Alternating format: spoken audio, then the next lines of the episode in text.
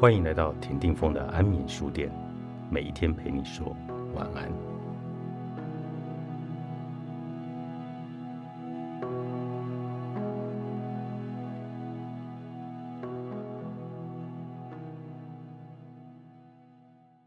完成自己不是完成别人，不要与别人竞争。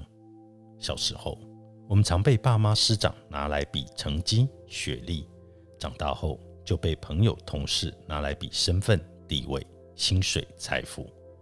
那都是因为搞不清楚生命的重心，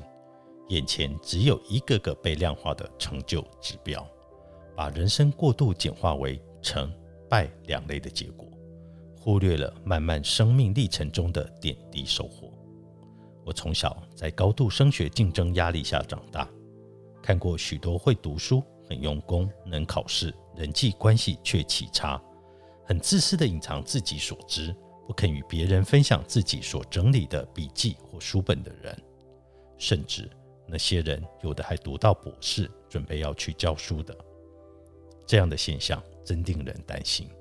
那些视分数为生命全部的人。将来如何有格局地带领学生看到世界之大？我真不知道那些人离开校园后没有分数的肯定，他们靠什么生存？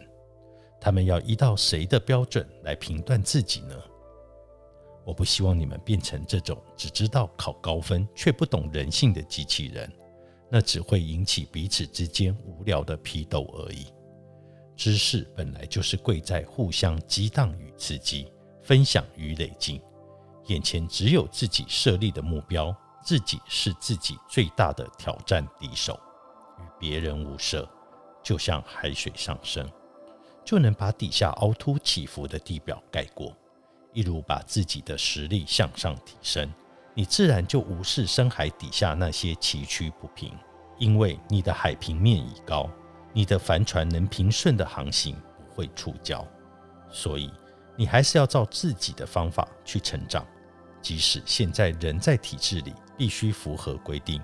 也只需播出你自体的局部去满足要求就好，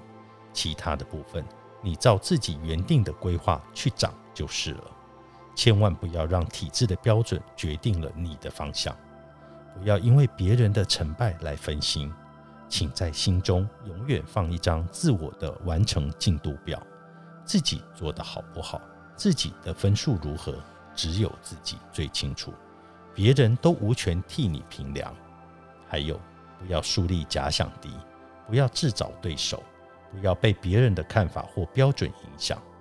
虽然从小到大，总是有一堆人挡在前面，替我们定很多的竞争规则，但你要随时跳出来看，游戏规则是他们定的。如果死命的配合这规则的话，你会死得很难看，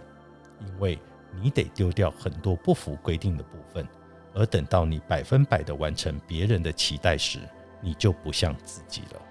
况且，别人可以在你身后照成功的步骤与规格，瞬间的来取代你。一旦你与他人的竞争，你就会不自主的落入别人设计好的游戏规则与既定的目标里，把自己搞得草木皆兵。你就算赢得比赛。赢了全世界，最终也会输了自己。杀光了所有的青蛙，你仍然是在井里没跳出去。